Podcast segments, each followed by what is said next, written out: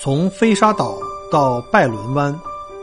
从尖峰石镇到贝壳海滩，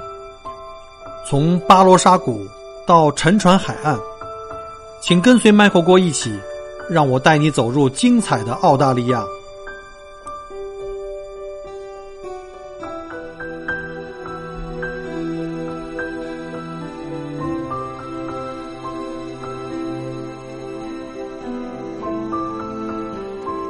亲爱的听友，大家好啊！欢迎您再次关注跟收听 Michael 郭聊澳洲。呃，今天呢是二零一八年的十二月一日下午五点钟。呃，现在外面很大的风啊，现在开始进入到夏天了，还有一个月的时间呢，二零一八年就要过去了。那今天呢，我们继续上文，接着讲我们这个悉尼呃墨尔本到悉尼这个蓝色海洋路哈，叫双城游记。那上文我们讲到了呢，前一天我们住在了卧龙岗，那一夜无话哈。第二天早晨起来，响晴博日，我们今天又继续开车向北前往悉尼。那在前往悉尼的路上呢，我们就经过了一个著名的景点啊，这个也是我在整个这个从杰维斯湾一直到悉尼路上最喜欢的景点，叫做海牙大桥啊。这条路呢叫做 Grand Pacific Drive，啊，非常非常漂亮。那这海大桥就叫做 Sea Cliff Bridge，啊，稍后大家可以在我们的节目后节目后面啊看我拍的那个照片。桥的靠海一侧呢，有专门供游客行走的这个步道，脚下的是波涛汹涌的这个海浪敲击着岩石，远望呢是绝壁跟那个未来的海水构成的美景，非常漂亮。我们正好去这个走这条线的时候，正好恰逢这个圣诞前夕哈，跟我现在播这节目的时间差不太多。呃，桥上正好驶过了一队这个哈雷的这个车队，我们在一路上碰到很多这些啊哈雷车队在出来玩儿而且这个车队很奇怪哈，就是跟别人不一样，他们所有的人都装扮成圣诞老人的样子啊，穿着那个圣诞老人的服装，然后戴着这红帽子，而且一路上热情的跟我们打招呼鸣笛，我们在给他们拍照。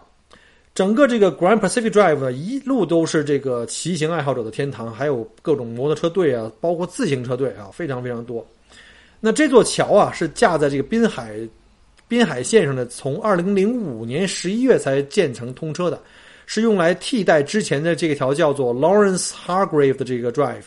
啊，之前这条路呢是一个呃依山而建的，就好像我们呃这个国内从这个哪儿啊，从这个成都啊到这拉萨的三幺八国道，都是完全在这个悬崖上建立的，非常危险的一条路。这个因为沿途经常有塌方跟落石啊，最后。没办法，最后被迫就关停了。于是呢，政府就干脆在这个海海岸的这个大陆架上，就建了一条海上的一个高速路。啊，这个是一个斜跨桥，不是，这是一个那个悬臂桥。呃，建成之后呢，就在这个在当地的小学生中啊，征集为这个大桥征集命名。啊，当时这个名字叫 Sea Cliff Bridge 呢，是来自当地一个小学生，十一岁的一个小女孩啊，她的名字就入选了。那我们看过这大桥以后呢？就沿着这大桥开车呢，一路向北，经过了一个叫做 Bald Hill，就是秃头山啊。然后我们当时在大桥上的时候，老老远就看见空中有好多大风筝在那儿，好像有人在放风筝。结果到了这个 Bald Hill 以后，发现呢，这原来是很多人在玩这个滑翔翼啊。赶紧停车来看个热闹啊！之前看着那些风筝啊，真是到了跟前一看，真的好大，这风筝下面可以挂两个人。很多这个高空的滑翔爱好者啊，都在这里做准备，准备冲出去。亲眼看着他们一步步冲向悬崖，一跃而下，消失在视线里，心里真的替他们捏捏了把汗啊！但是很快哈，因为这个海洋的这个风呢，冲着悬崖山这边吹，那悬崖处迎风而来的这个海风呢，就把他们这个这个滑翔翼啊，就给托起来，然后他们在空中呢，几经这个起伏回旋，就像鸟儿一样哈，越飞越高，越飞越远。有胆量的小朋友、小伙伴们，就如果来到这个 Ball Hill 的话呢，呃，建议可以去试一下这种肾上腺素激增的感觉。呃，本人呢是确实因为恐高呢不敢尝试，我就是一直不敢做这种什么像跳伞啊、滑翔翼啊，甚至连热气球我都觉得脚软。这儿都是一些专业的一些公司哈，呃，包括他们的这个滑翔教练带着你一起体验啊，在空中像鸟儿一样的自由翱翔啊，肯定是非常难忘的一个经验。呃，除了这个滑翔翼之外啊，也有这个滑翔伞，也是这个顺风而下，一路飘，啊，最后呢会落到非常远的一个地方的沙滩的地方。我完整的看了几个人飞行的过程，非常爽。那从包 Hill 我们看完这个滑翔伞这个项目以后呢，就开着车一路沿着这个山路就进入了这个叫 Royal National Park，叫皇家国家公园。这是澳大利亚最古老的国家公园，呃，是悉尼周围最大的一个，始建于1879年啊，是世界上第二座古老的国家公园。我们知道第一老的呢，就是美国的黄石国家公园。这个 Royal National Park 呢，在2006年，2006年被列入国家。遗产名录啊，这个公园非常巨大，占地呢大概是一万六千五百多公顷，非常值得玩几天。你要是有时间的话，真的玩个两三天都跟玩一样。很多景点你可能都走不过来。我们因为时间关系呢，就稍微的略过了一下啊，没有完全都深入的去玩一下。这个公园啊，以前呢是属于当地土著人叫塔尔瓦斯人的聚居地，呃，他们拥有这个公园非常大，拥有了各种独特的遗迹和景观。呃，园内有诸多的这种不同的植物啊、鸟类啊、动物，还有雨林、沙滩啊，这个景物的多样化非常的丰富，非常适合呢去徒步啊、露营，甚至像骑自行车、冲浪、观鲸都可以。那我节目后面呢会给大家发几张这个著名的网红景点啊，就在这个 Royal National Park 来拍的。呃，其中一个呢就是非常有名的叫 Wedding Cake Rock。啊，我英文直译过来叫做结婚蛋糕石啊，中文叫豆腐石。它非常洁白，然后呢，非常的平整和那个方正。呃，很很多的我们的网红明星们哈，都在这儿拍过照片。你看了吗？这录节目就怕有人骚扰，这又来了。哎，我们稍后再接着录啊。好了，我们不管他们怎么干扰哈，继续进行啊。刚才讲过了这个 Wedding Cake Rock。除这个之外啊，还有一个就是非常著名的这个 rock pool。其实我们在悉尼的海岸线上啊，有好多这种 rock pool 啊。有一个最著名的呢，就像一个很像一个八字啊，就像那个天然形成一个特别特别漂亮、完美的一个八字的那个那个小池，巧夺天工。嗯，这个路过这儿的小伙伴们，呃，可以考虑去，但是有几个提醒哈。第一呢。这个之前说那个 wedding cake，wedding cake 那块石头呢，因为这个风雨的这个侵蚀的作用，已经变得非常的不稳定。呃，景区的管理局啊，已经在这儿设了这个禁止攀爬的这个呃通告哈，不允许再再上了，已经禁止游客上了。但是我知道还有一些大胆的游客还往上勇敢的在这儿拍照片自拍。呃，说不定哪天啊，这石头可能就要跌到海里去了。所以呢，你们要过来的话，一定要小心啊，注意安全。另外呢，那个关于那个八字游泳池啊，那个 rock pool 呢，呃，有一个提醒，就是它不像一般我们在网上查的那些景点都很容易去，它离停车场很远啊。如果您要是带着老人小孩儿，那地儿我就不建议去了啊。虽然很漂亮、很浪漫，因为要走很远徒步的路线。我见过有这个朋友们去的。还背着单反，背着大包，结果往返就要走两个多小时，而且不是那种普通的平路啊，是翻山越岭啊，一会儿翻石头，一会儿下河的，反正很惊险。回来以后，这相机的机身也被刮的都是伤，所以大家都想好了啊，这个不是说一个很容易去的景点。那穿过了这个整个的 road National Park 呢，就进入了繁华的大城市悉尼了。啊，说实话，好久没有见过这么多的车和这么多人了。自从我离开北京以后啊，墨尔本都没有这么高密度的这个人群。而我呢，已经非常不习惯这种大城市生活，呃，所以呢，我们就选择了远离悉尼市区的一个度假的海滩，叫曼丽海滩，叫 Manly Beach。啊，因为曼丽海滩是非常著名的一个度假区啊，呃，这里有各种度假酒店，然后餐饮啊、娱乐啊都很方便，而且呢，这儿有码头。可以坐轮渡呢到悉尼港去玩要知道哈，乘坐轮渡啊，在这个大海上去看这个悉尼歌剧院跟这个海港大桥都是最棒的拍摄的角度。呃，尤其在每年这个新年啊放焰火的时候呢，很多人呢都是要包一个小船，在这个海湾里面去看这个大桥啊或者这个歌剧院啊，在这个焰火的照耀下非常漂亮啊，是一个很好的玩法。那曼丽海滩呢，在靠南的一侧的小路呢，有一条小路可以一直走向非常安静的另外一个海滩，叫做 Shelly Beach 啊。我们那天去的时候，正好看着一帮人在这儿这个拍婚纱照，好像搞这个婚礼吧。然后呢，在海边有很多的这种餐馆啊、酒吧呀、咖啡厅，然后有一家非常好吃的这个冰激凌店，因为是圣诞节很热的时候嘛。我们就特别喜欢这家店，叫 Ben Jerry's，就给他们顺便做个广告哈。然后照片一会儿我也会发过来，特别好吃。呃，顺便提一句哈，我们从墨尔本出发呢，沿海岸线一路过来到达悉尼，在沿途的小镇啊，一般住什么酒店呀，或者是公寓啊，就是度假屋啊，或者是 motel 汽车旅馆。但是吃饭是个问题，一般中国人都吃不了这西餐，尤其不能天天吃。所以呢，我们一路上的餐厅选择这儿有一个攻略哈，有个诀窍，就是要选择泰餐，啊，这个比较符合我们这个亚洲人的胃口。而且说实话哈，我在澳洲旅行这么多年，去了这么多地方，在澳洲各地不管多大的城市或小镇哈，它当地的泰餐基本上都能保成保持这种我们叫原汁原味，都是泰国人开的。啊，都比这个我们大多数这个当地的这个中餐馆靠谱啊！即便是很小的镇子，那儿的泰餐都不会让你特别失望的。那当时我们在走这条线的时候，一路上也是为了写攻略哈，给大家去趟趟路。一路上我们也都是尽量呢去尝一下当地最大最好的这个中餐厅。呃，结果都非常失望。呃，除了墨尔本啊或者悉尼啊这种大城市，华人很多，尤其是在华人聚居区啊，我们这个像。格兰啊，包塞尔这种我们叫宇宙中心啊。除了这种大城市以外，沿途那些小镇，人口特别少的小镇啊，旅游区那儿的中餐馆啊，说实话，真的有好多是真的对不起我们的这个中国胃啊。嗯，除了大洋路，大洋路那么有那么几个小镇，像这个阿波罗湾有那么一两家餐厅啊，做的还是相当不错了，就是对得起中国人的胃啊，这是还是可以做广告的。那坐轮渡啊，前往市区啊，在船上拍摄这个歌剧院跟海洋大桥，角角度非常非常好，呃，因此呢，我们在此行的选择了住在曼丽海滩，而不是悉尼市区，因为悉尼市区太乱了，就是我觉得太热闹了，可能对我来说哈。虽然说你住在环形码头呢，出来晚上遛个弯儿啊，去看看歌剧院的夜景也很方便呀，但是可能对我来说有点太热闹了，就跟在墨尔本市区一样。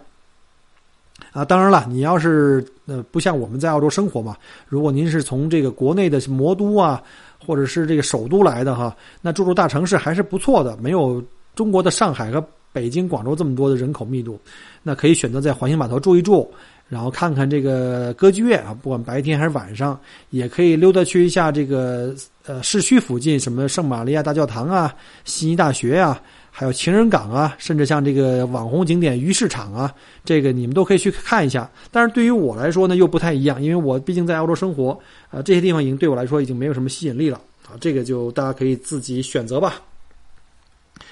然后呢，之后我们就在悉尼这个市区的玩法，我就不再讲了，大家伙儿都知道，都玩过了，就属于是网红景点，就全地球人都知道，就不一一赘述了。那我就。简单说了一下悉尼的好友哈，我们的翁老师啊，翁老师带着我们在悉尼北部一些当地人玩的景点呢转了转了一天。首先先介绍一下这个 Sydney Harbour National Park，这是悉尼港的这个国家公园，它在悉尼北哈，隔着这个碧蓝的海湾，可以遥望到这个市区啊，非常壮观，因为它这个悬崖峭壁非常的高，这个高度我看比这个十二门徒还高。呃，甚至在这个 North Head Cliff 呢，感受到那种非常气势壮阔的这种海岸线悬崖。呃，可惜呀，我这个用相机永远拍不出来，你用眼睛站在现场，用心去感受的那种震撼。所以呢，旅行这东西不能光看照片的，一定要身临现场。如果大家时间够的话呢，也可以在这个 National Park 里面呢，有一个叫 Quarantine Station，就是当年的这个移民的隔离站。呃，因为我们知道。欧洲移民最早来到澳洲大陆以后呢，呃，带来了很多呢，在大陆在澳洲大陆以前没有过的病毒，包括像普通的感冒病毒，都会造成当地的这个土著居民啊，整个部落的就是被消灭掉了，因为他们没有抗体。所以呢，为了避免这种情况发生呢，在澳大利亚主要城市和登陆点都要设立这种隔离站。所有的新到的移民呢，都可能带有各种致命的这种病毒和病菌，都必须要在隔离站要居住一段时间进行隔离啊观察啊，证明你没问题了才可以离开。隔离站里呢有那种呃给这个行李啊进行高温消毒的这种呃设备，也有甚至给人进行消毒，就是很很这个简单粗暴啊原始，就是大锅底下烧着火，你进去以后在大锅里煮啊，就是这样的，当然不能煮熟了哈。呃，很多的移民啊，跋涉了半个地球。那个时候，我们知道，在这个十九世纪这个中后期的时候，那时候的航海技术还比较弱哈，包括在十八世纪末也是很弱。然后呢，那个时候呢，就是呃，从欧洲坐船过来，那时候是要经过了两个半到三个月的航行，非常的艰辛。有很多人可能在死在这个半路上，包括各种的瘟疫，或者是这个因为风浪，或者是搁浅啊，或者是这船抛锚啊，或者这个船就失事了。很多人呢，好不容易经过了两三个月的航行，看到了澳大利亚大陆，也登上了这条大陆，结果呢，却在因为移民在移民船上染病而死在了隔离区，都没有离开隔离区，也真是很冤枉啊！不像我们现代人哈，我们很幸福。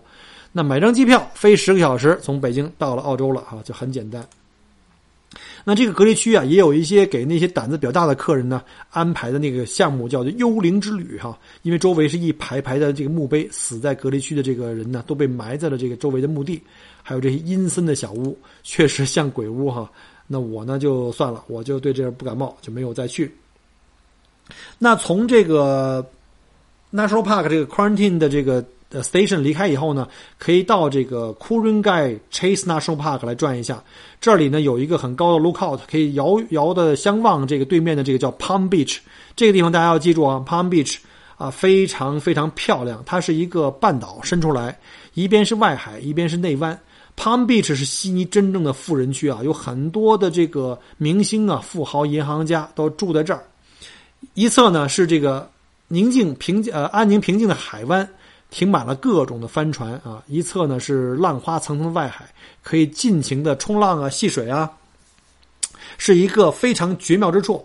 啊。我们基本上把一个下午的时间啊都交代在海里了，就是冲浪、游泳。悉尼人说实话啊，真的是很幸福。虽然说我们墨尔本人老是以自己是最宜居城市冠军七年哈呃自居，但是悉尼人确实这个环境太棒了。他们的海湾和沙滩非常多啊，这个非常适合去冲浪啊、游泳啊，而且温度也不像墨尔本那么凉。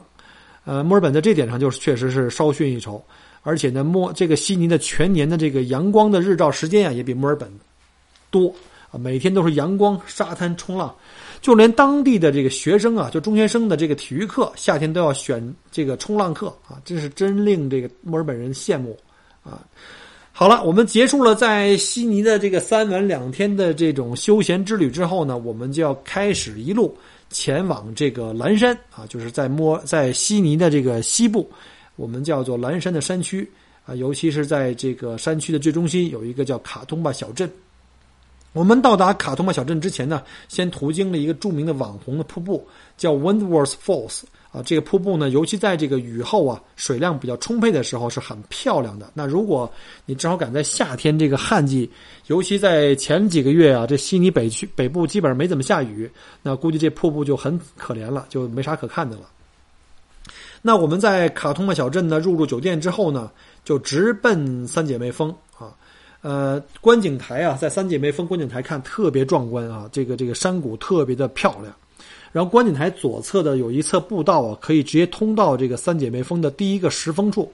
下一段比较陡的这个台阶儿，呃，如果您要恐高啊，呃，或者不愿意爬山，或者小孩太小，或者带着老人的话呢，我就不建议下那个台阶了。我这个走的非常的脚软。然后还有一个这个在空中悬挂的小桥，呃，就是到了这个小桥对面，对面呢就可以看到这个在可以登上其中第一座三姐妹峰的第一座石石峰了。眼前是一望无际的蓝山山谷，然后呢，脚下是百米高的悬崖峭壁。呃，说实话哈，我那个紧张的不行，我都没敢过那个小天桥啊。我老婆跟小孩就过去了。到时候我把照片发给你们看一下，你看看脚下的那些山林啊，离你还有上百米高。别忘了那些山林的树种啊，很多都是百米树种啊，七八十米到一百米高的树种，呃，挺眼晕的。我们订的酒店就在卡通巴小镇的这个叫回声谷附近，就是离这个三姐妹峰非常近啊。住在这儿的好处呢，就每天可以很容易走过来看看日出啊、日落呀，随时都可以出去散散步，还可以节省停车费。否则你要住得远的话呢，你每天还得开车过来到这儿来，周围停车不太方便。啊，这个是非常重要的攻略哈。我们住的那个酒店老板非常 nice 哈，给了我们很多的建议。尤其是告诉我们在什么时间坐缆车呢？这个建议最为实用，我我也跟大家去分享一下。通常这缆车票啊是全天哈，一天无限次使用。最好啊，就建议你在早上开门的时候九点钟开门，一开门就进。那时候人少景美，随便玩啊，也没有限制，你坐哪种缆车都可以无限次的时呃随便坐。不会出现排长队跟抢不到最佳位置的这种情况。但是呢，每天中午在十一点到下午三点这个期间啊，从悉尼过来那些旅行团的大队人马就驾到了，都是那些一日游的团，呃或者自驾游的团。他们到了以后呢，整个这个景区人山人海，所以这个时候啊，我们就撤退了啊，然后呢，我们就回去酒店呢去休息啊，或者到小镇小镇上去午餐啊，喝喝咖啡。然后等下午三点以后，这旅行团都撤了，我们再回来，因为他五点好像六点才关门嘛。然后回来以后呢，再玩个两三个小时，这时候又人少了，直到这个夕阳西下，在空无一人的景区观景台拍一张满意的日落，才心满意足的回到酒店去休息去了啊！这个是真的是金玉良言啊，珍藏攻略，你们一定要拿笔记下来，然后呢，别忘了给我点个赞啊！所以去蓝山玩最好还是住一宿。那蓝山缆车之旅啊，这个是个。景区这个公园，它叫英文叫 Scenic Road，这个地方其实挺好玩的。它有三种不同缆车可供乘坐，其中我们最喜欢的叫 Scenic Railway，也叫矿山缆车，这是全世界最陡的一个缆车啊。它的自然角度呢，倾斜角度是五十二度，而且你每一排座位啊，自己还可以继续调整这个座位的角度，可以再增加二十度，就让你座位基本上就冲下垂直了，快，呃，总共是七十二度的倾斜角，就感觉你坐着一个。就是在悬崖峭壁上坐这过山车在俯冲啊，挺刺激的。好在这速度不够快啊，要不然的话我被吓得这个半死了。我们总共连着坐了七圈就这个叫 Railway 这个矿山缆车啊，每次都坐第一排，因为来来的早嘛，没人。然后过足了瘾，因为我儿子特别喜欢。哎呀，坐完了马上要上来就再坐一次，我就陪着坐吧。另外一个呢，就是高空缆车，叫做 Scenic Skyway。是架在这个山谷之间的一个高空缆车，它距这个山涧的谷底啊，大概将近三百米，好像是两百七还是两百八十米。导游呢就给我们解释说呢，从缆车上如果掉下去了，那大概你要到六到七秒才能掉在这个砸在这个地上。反正不管你们信不信啊，反正我信了，反正不要去尝试啊，千万不要尝试啊。这缆车在启动以后啊，它这个中央这个玻璃地板啊，冲下面这个玻璃地板会唰的一下变成这个透明的。那百米下呢，就是两百到三百米、三百米的这个这个百米深涧和郁郁葱葱的原始森林，非常刺激。然后四周呢，景色也非常美，各种的群山的、白云的、瀑布啊，尽收眼底。啊，Scenic 还有一种呢，叫 Scenic Cable Way，是从这个山头呢延伸到谷底的这个步道的缆车，全长呢是五百四十五米。呃，谷底呢是非常清凉葱翠的雨林，山谷深处呢，你如果有机会的话，能看到这个禽鸟，就是澳洲的国鸟。它通常在森林的这个密，就是非常密的地方，在这个树根的附近。如果你听到这种哗啦哗啦这种落叶翻动的声音，估计是这个禽鸟在找食儿吃呢。那结束了整个这个蓝山的行程，我们在那儿住了两晚，啊，玩了两天啊。然后呢，也该踏上了回就是返回墨尔本的行程了。呃，回程呢主要是经过内陆高速，就是 M 三十一返回这个墨尔本，但是中间呢会经过一个重要的一个城市，叫做堪培拉，也就是澳大利亚的首都。那这一段呢，我会在放在下期啊继续介绍。然后下期是我们此行的一个最终的一集。呃，如果您对小郭的这个。墨尔本悉尼蓝色海洋路的介绍还喜欢的话呢，看在我这口干舌燥的份上，帮我点个赞，或者发个朋友圈，发给你们即将来澳洲旅行的朋友们。那我们下周再见，拜拜。很荣幸您的收听和关注。如果您喜欢我的节目，请您把它转发分享给您的朋友们，同时也欢迎您线下跟我留言互动。除了喜马拉雅，也欢迎您加我的个人微信，并关注我的旅行服务公众号“墨尔本精品旅行”。